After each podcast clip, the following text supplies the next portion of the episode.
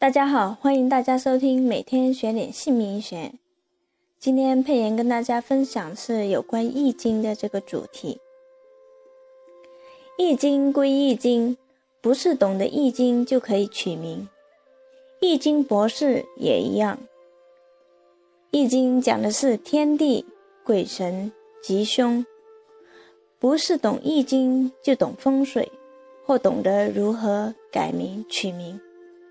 这种观念是错误的，在此特别的纠正各位。就像懂八字的人非常多，但利用八字就帮人家改名取名是完全不对的。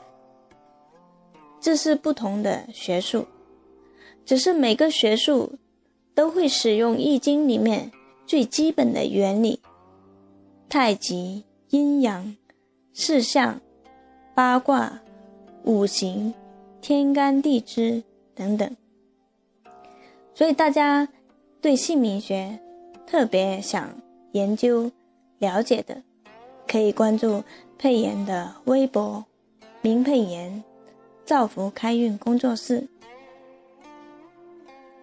大家可以直接百度“明佩妍”就可以找到。